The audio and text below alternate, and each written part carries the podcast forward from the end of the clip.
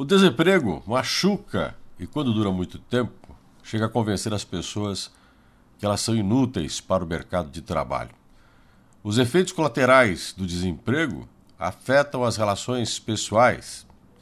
Hoje, a maioria dos desempregados são jovens e são mulheres, dois terços.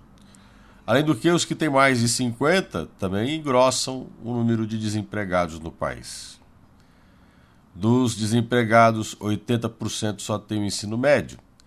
Vale lembrar que ter o ensino médio não significa dominar tudo aquilo que a titulação aparentemente permite concluir. Um grande número de jovens, mesmo com o ensino médio, não domina a língua portuguesa, não domina a matemática. Esses jovens têm uma dificuldade de se qualificar, não têm conhecimento básico. É o que a gente chama de analfabetismo funcional, que afeta um terço da população brasileira. Os dados são do PNAD, Pesquisa Nacional por Amostra de Domicílio.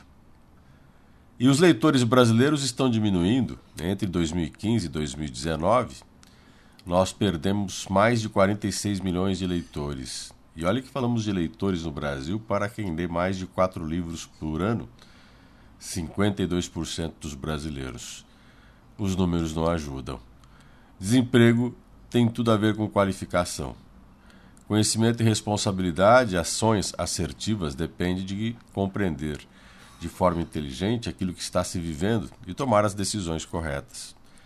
Uma parte considerável dos jovens brasileiros não sabe isso.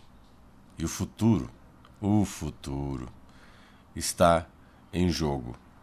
E, se as coisas continuarem assim, podemos perdê-lo.